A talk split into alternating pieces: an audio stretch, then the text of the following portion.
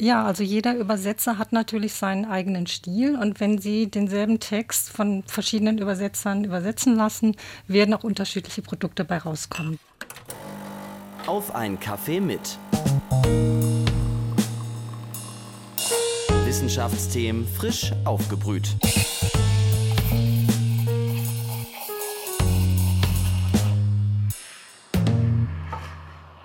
Hallo und herzlich willkommen zu einer neuen Folge Auf einen Kaffee mit, dem Wissenschaftspodcast der Uni Leipzig. Mein Name ist Viktoria Rauchhaus. Ich studiere Soziologie an der Uni Leipzig und spreche in diesem Podcast mit WissenschaftlerInnen der Uni Leipzig über ihre Forschungsthemen. Ab diesem Monat löse ich meine Kollegin Annika Seiferlein ab. Das fällt treuen HörerInnen vielleicht auf. Es ist nicht mehr die gleiche Stimme. Aber gewöhnt euch schon mal dran, ab jetzt hört ihr mich häufiger. Bei Fragen und Anregungen gilt aber natürlich weiterhin, Ihr dürft uns gerne schreiben, am besten über den Instagram-Kanal der Uni oder die E-Mail-Adresse kaffee.uni-leipzig.de. Ich weiß nicht, wie es euch geht, aber ich bin überhaupt nicht multitaskingfähig. Schon wenn ich versuche, mich beim Kaffeekochen irgendwie zu unterhalten, geht oft eines von beiden schief. Meiner Gesprächspartnerin geht das aber wahrscheinlich anders. Tinka Reichmann ist Professorin für Translationswissenschaften. Das bedeutet, sie unterrichtet in verschiedenen Studiengängen Dolmetschen und Übersetzen. Sie unterrichtet aber nicht nur, sie forscht auch. Dafür ist sie auch schon ziemlich rumgekommen. Neben Heidelberg und Saarbrücken hat sie nämlich fast zehn Jahre lang in Sao Paulo in Brasilien geforscht. Was man beim Dolmetschen erforschen kann, das kann ich mir noch nicht so ganz vorstellen. Aber um das und vieles mehr rauszufinden, habe ich mir Frau Reichmann eingeladen. Jetzt sitzt sie mir gegenüber. Hallo, Frau Professor Reichmann. Ja, guten Morgen. Ich freue mich sehr, hier zu sein. Vielleicht gleich zu Beginn, wir sind ja ein Kaffee-Podcast. Wie trinken Sie denn Ihren Kaffee am liebsten? Ich glaube, genau so, wie Sie ihn mir gerade eingeschenkt haben, mit einem Schuss Milch und äh, nicht allzu stark, damit man auch schön viel trinken kann. Ja, da sind wir uns einig. Mir geht das ähnlich. Ähm, ich habe mich jetzt langsam versucht, an Hafermilch zu gewöhnen, aber es ist noch ungewohnt. Ähm, wir beginnen vielleicht mal mit einer Schnellfragerunde. Da würde ich Sie bitten, möglichst einfach intuitiv und möglichst kurz zu antworten. Sind Sie bereit? Ja. Multitasking oder eins nach dem anderen?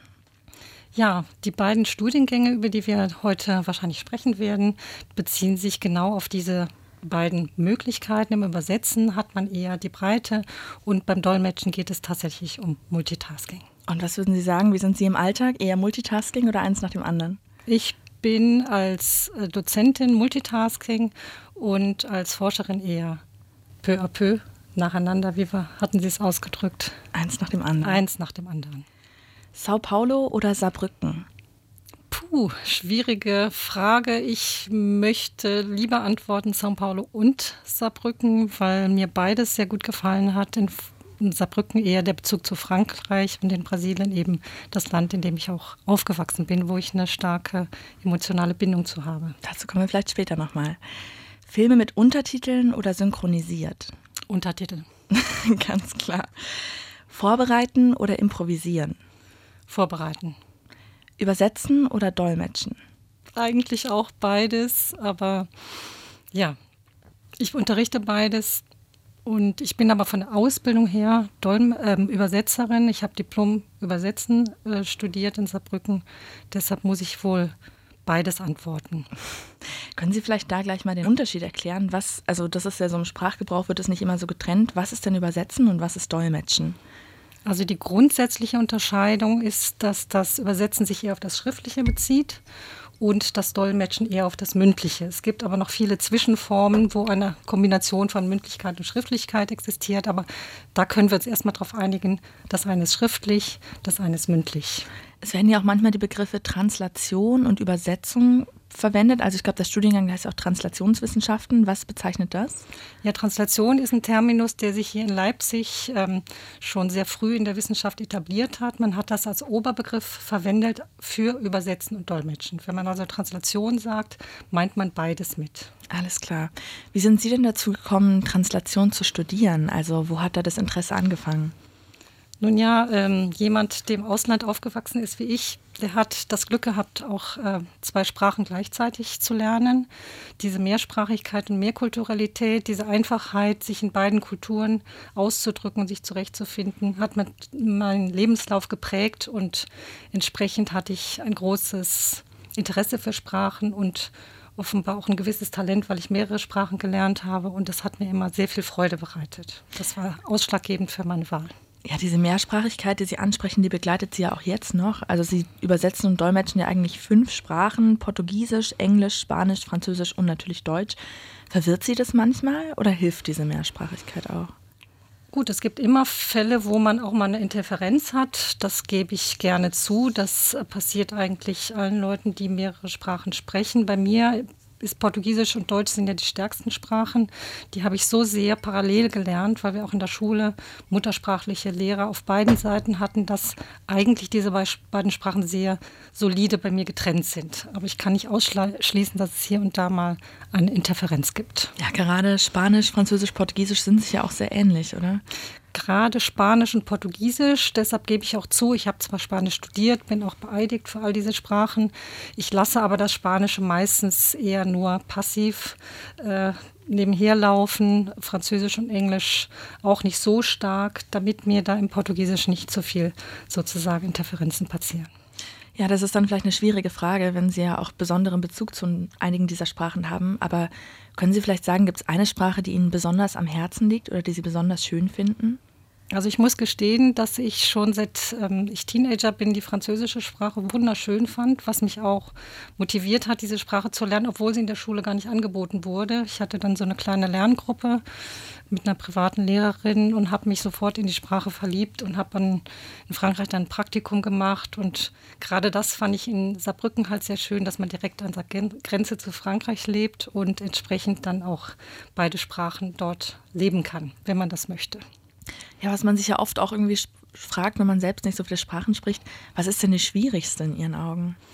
Ui, ich habe ja in Brasilien auch im Germanistikstudiengang unterrichtet und ich muss zugeben, Deutsch als Fremdsprache ist sehr schwer. Aber aus deutscher Perspektive ist natürlich auch äh, das Französische nicht einfach, diese ganzen Verbkonjugationen und so weiter. Da habe ich mich im Studium doch etwas abgemüht mit. Mhm. Und jede Sprache ist aber eigentlich sehr komplex und wir sprechen ja jetzt gerade nur über europäische Sprachen. Äh, man kann sich das ausmalen, wenn es dann ganz ferne Sprachen sind wie Chinesisch, Japanisch, ähm, Hindi oder was auch immer. Da wird es gleich noch viel komplexer. Auf jeden Fall. Gibt es bei all diesen Sprachen, die Sie sprechen, vielleicht auch ein Wort, an dem Sie mal so richtig verzweifelt sind, wo Sie sagen, das kann man einfach nicht übersetzen? Ich bin neulich, ich stolper immer über solche Wörter und denke immer, ich muss mir sie alle merken. Im Moment fällt mir die Wagenburg-Mentalität ein. Das sind so Wortkreationen, die man manchmal so in Zeitungen liest, die einfach alles ausdrücken und so kulturell geprägt sind, dass man eigentlich eine halbe Seite drüber schreiben müsste in der anderen Sprache, um das wiederzugeben. Haben Sie da ein Beispiel für? Ja, die Wagenburg-Mentalität ich weiß nicht, ob Sie das schon mal gehört haben. Ja, habe ich jetzt öfter mal in den Zeitungen gelesen. Das soll einfach ausdrücken, dass man innerhalb einer eigenen Community sich nur ähm, wohlfühlt und gar nicht mehr mit anderen Gruppen, sozialen Gruppen interagiert oder kommuniziert. Ja, das also, dass man sich ab, abschottet sozusagen. Das hätte ich jetzt auch im Deutschen nicht verstanden. Ja, genau. Oder ich weiß nicht, ob Sie sich an die Charmoffensive erinnern. Das sind manchmal so im Deutschen so Ad-Hoc-Komposita, die eine Zeit lang benutzt werden. Und, oder die Scheckdiplomatie. Äh, das sind halt manchmal so dann politisch, in bestimmten politischen Situationen Wörter, die halt gerade da besonders oft benutzt werden und ein paar Jahre später weiß man gar nicht mehr, was es ist. Dazu passt vielleicht auch eine ganz gute Frage, die wir über Instagram bekommen haben. Was macht man denn, wenn man irgendwie ein Wort einfach nicht übersetzen kann? Naja, dafür gibt es viele ähm, Strategien, um diese sogenannte lexikalische Lücke zu füllen. Man kann entweder versuchen, einen annähernden, analogen äh, Terminus in der anderen Sprache zu finden oder es paraphrasieren und eben beschreiben. Mhm. Und da hat man im Übersetzen natürlich mehr Zeit und Platz, das dann einzufügen. Und beim Dolmetschen muss es dann eher schnell gehen und es muss dann eine kompakte Lösung sein. Ja, es klingt ja irgendwie schon sehr kreativ, wie man manchmal dann so mit Herausforderungen umgehen muss. Was würden Sie sagen, ist Translation in Ihren Augen eher Kunst oder Handwerk? Tja, es wird oft als beides bezeichnet. Ich würde sagen, im künstlerischen Bereich, gerade zum Beispiel im Literaturübersetzen, möglicherweise auch im audiovisuellen Übersetzen ähm, hat man vielleicht mehr Kreativität und beim, bei Fach, fachlichen Texten und ähm, Fachkonferenzen und auch in der Diplomatie muss man dann doch eher auf Präzision achten und die Fachterminologie beherrschen, also die Fachwörter. Mhm.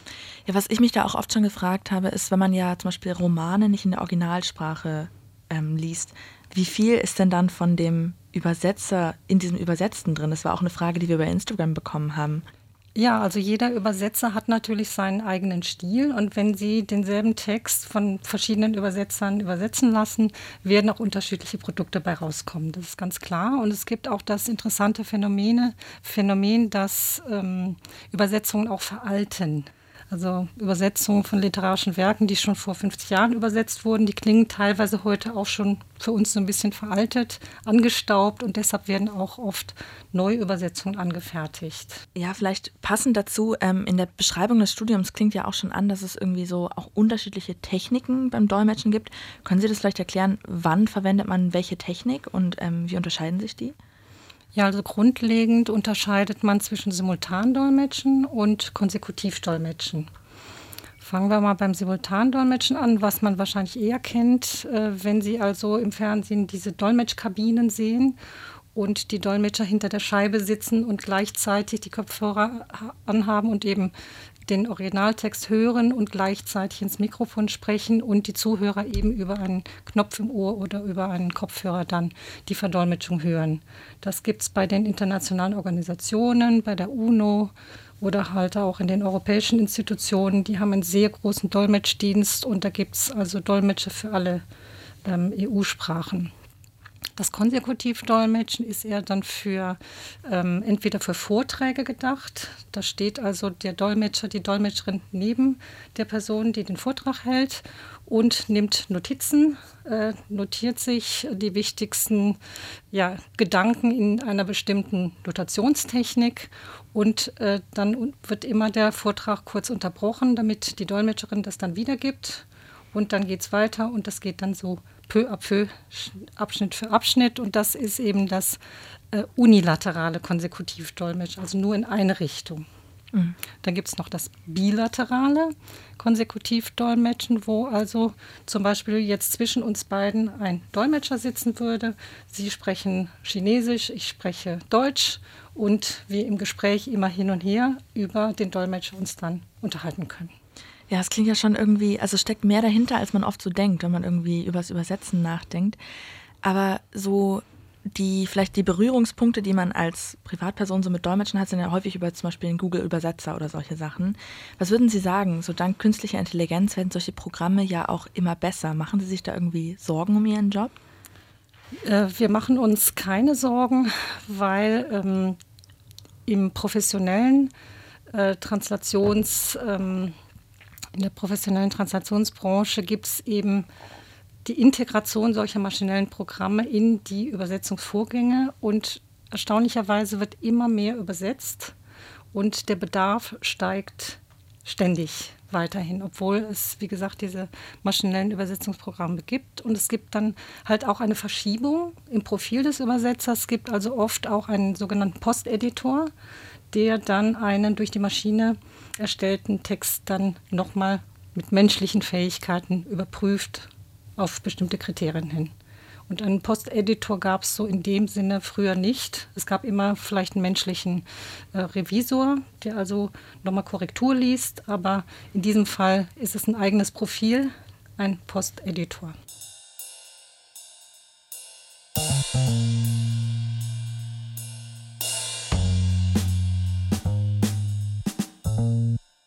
Zweifel müssten Sie sich wahrscheinlich sowieso keine Sorgen um Ihren Job machen, denn Sie sind ja nicht nur Dolmetscherin, Sie sind ja auch Dolmetschwissenschaftlerin. Können Sie vielleicht erklären, das habe ich ja am Anfang schon mal anklingen lassen, was erforscht man denn beim Dolmetschen eigentlich?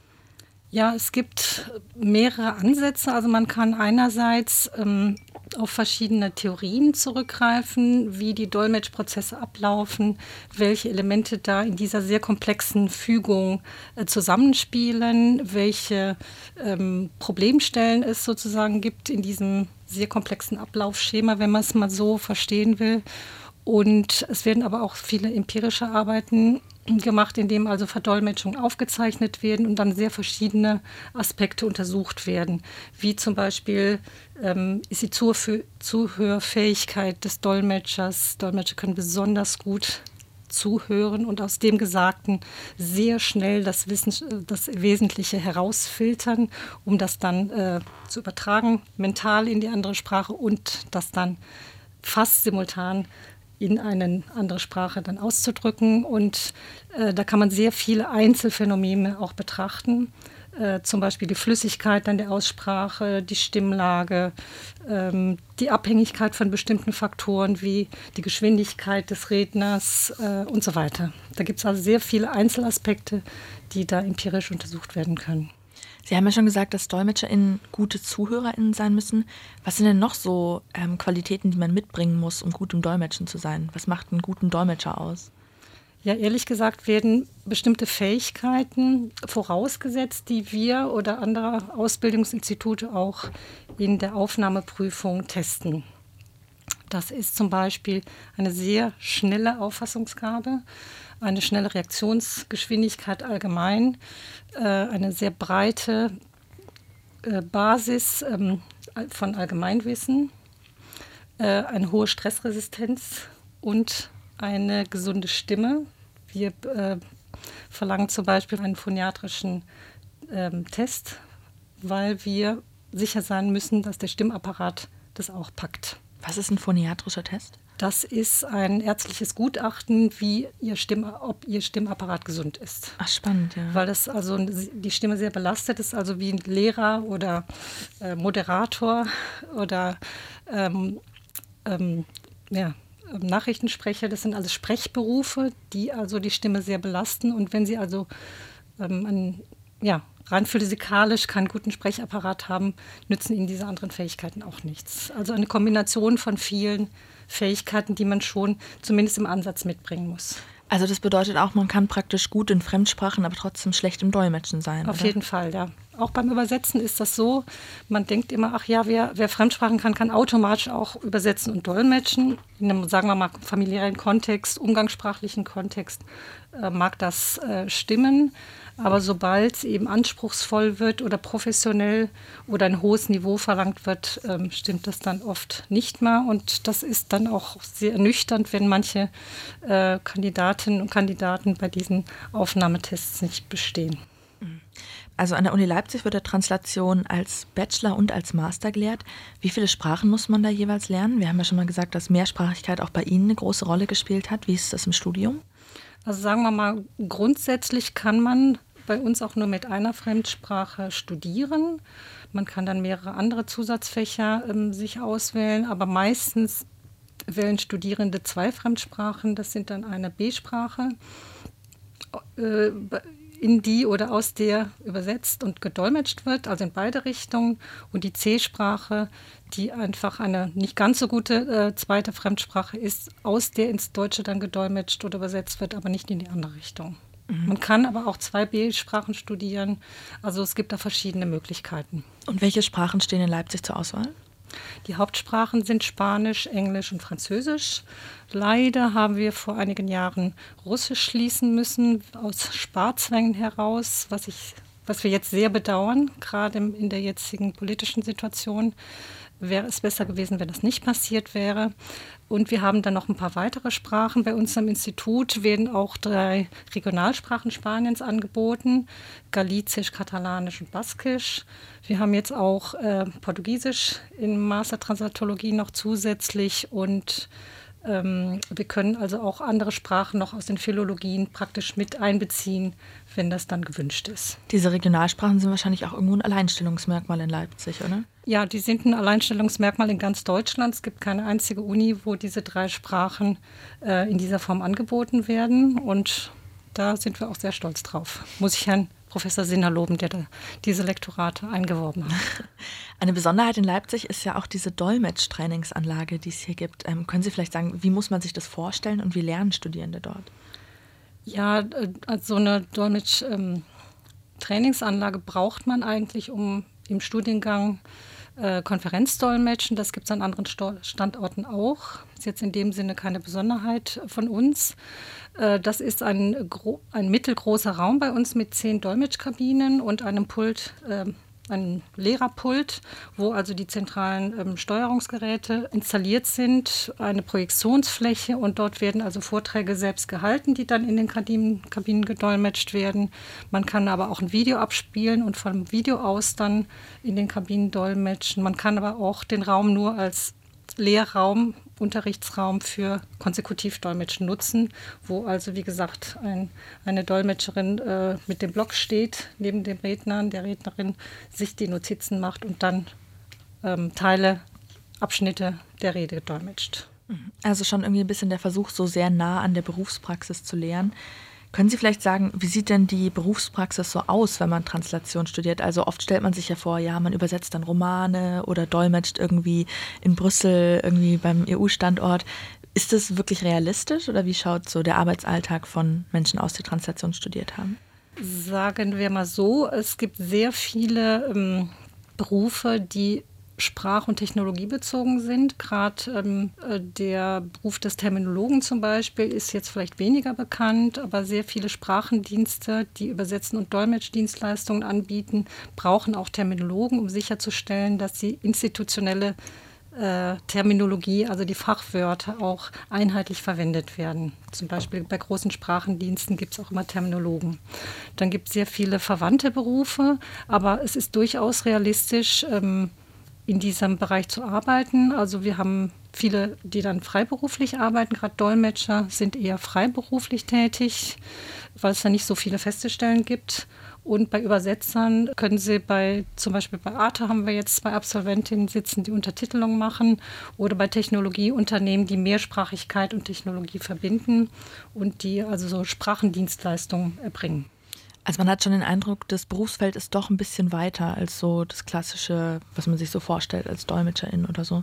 Das ist sehr breit und oft ähm, hat man auch ähm, Fähigkeiten und Kompetenzen erworben, die auch in anderen Kontexten angebracht, äh, eingebracht werden können. Von daher ist man an, eigentlich schon sehr gut aufgestellt und wir haben eigentlich eine hohe sogenannte Employability-Rate. Also man findet schon sehr bald eine Tätigkeit.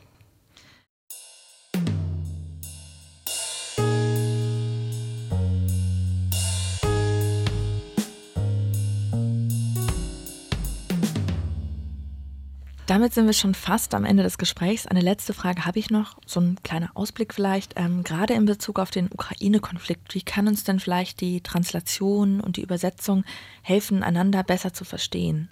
Ja, also eine hohe Kunst äh, des Dolmetschens ist tatsächlich die Diplomatie. Also das Dolmetschen in der Diplomatie äh, ist ja gerade auch in Konfliktsituationen extrem wichtig, dass man versucht, friedliche Lösungen ähm, zu einem Konflikt zu finden. Und hier müssen ja ganz viele Gespräche geführt werden auf allen Ebenen. Und da ist es extrem wichtig, dass eben sehr kompetente Kultur- und Sprachmittler, also Dolmetscher in diesem Fall, da die Kommunikation erleichtern und eben ja, schwierige Themen auch entsprechend so formulieren, dass sie für die andere Seite akzeptabel sind, ohne eben auch die eigene Position äh, des eigenen Landes sozusagen ähm, zu äh, übergehen. Das heißt, Sie als DolmetscherInnen, Sie können vielleicht auch irgendwie einen gewissen Beitrag zum Frieden leisten.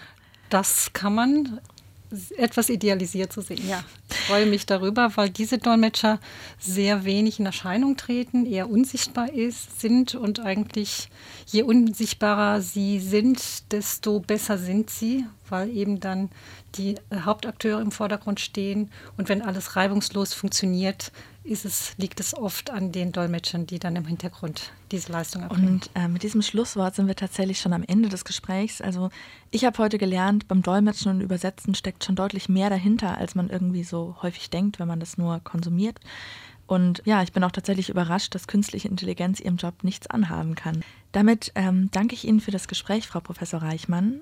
Falls ihr uns wie gesagt, Anmerkungen oder Hinweise schreiben wollt, könnt ihr uns, wie am Anfang schon erwähnt, über Instagram, über den Instagram-Kanal der Universität oder per E-Mail über kaffee.uni-leipzig.de erreichen.